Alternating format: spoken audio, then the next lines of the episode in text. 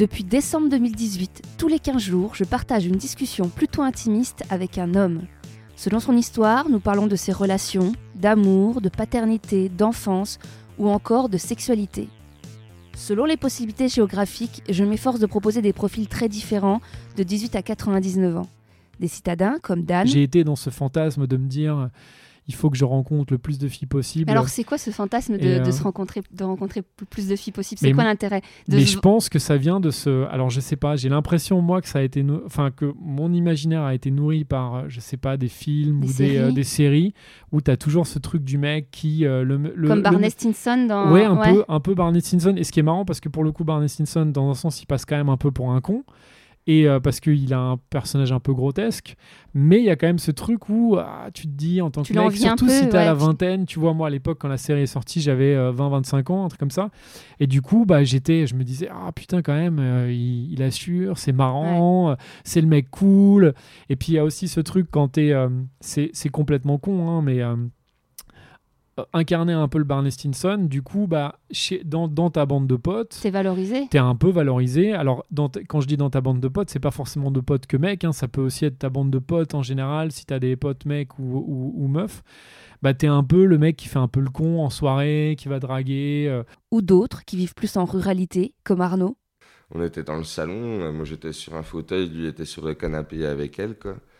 Et puis, eh ben, il a commencé à la chauffer, et puis après il m'a appelé, il me dit, bah viens. Au début j'étais un peu gêné, et puis du coup, bah nickel. quoi. Des célibataires de longue durée, comme San, qui nous a parlé de sa virginité tardive. J'ai perdu ma virginité à 31 ans. Euh, J'ai pas osé lui, lui dire en fait. Seb et son rapport au poids avec les réflexions de ses amis. Pour éviter euh, de prendre des réflexions qui peuvent qui ne sont pas méchantes euh, qui sont pas méchantes mais euh, qui peuvent blesser du style euh, ah là là t'es un peu anorexique Seb toi non. Tu vois des trucs comme ça des, des, trucs des- comme des ça. réflexions que tu as vraiment régulièrement, oui encore oui. aujourd'hui? Encore aujourd'hui encore aujourd'hui ah, t'es, grand comme un i. Mais un i c'est pas gros tu vois. C'est plein de petits sous-entendus des petites phrases par-ci par-là du style Ah, t'as mangé ce midi? Tu vois des, trucs comme ça. C'est pas méchant Euh, c'est pas pour ça que ça blesse pas C'est Euh, plus des hommes ou des femmes ou tout confondu? Euh, c'est plus des hommes. Euh, de manière générale, c'est plus des hommes.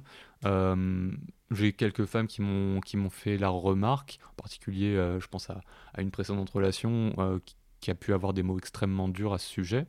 Valentin, ses mensonges par rapport à ses premières fois.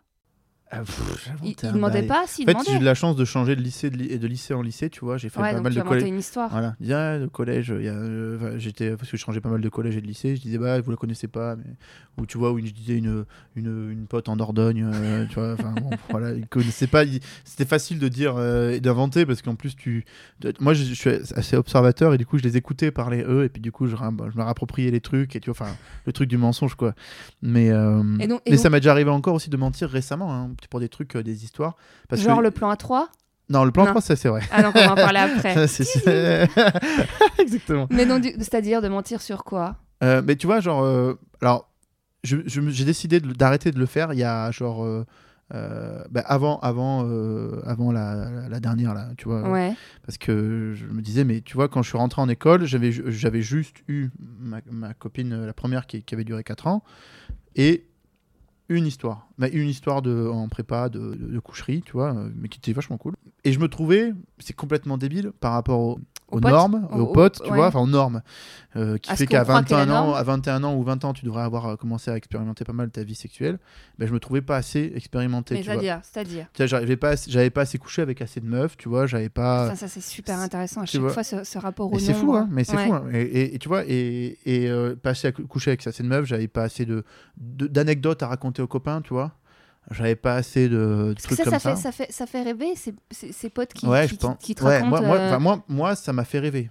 Ou encore un Yann Wax plus anonyme à travers le témoignage de Julien.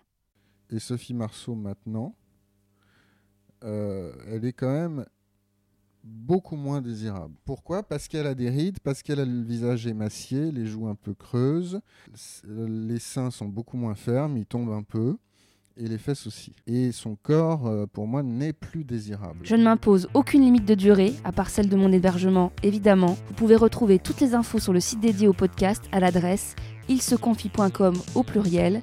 À très vite.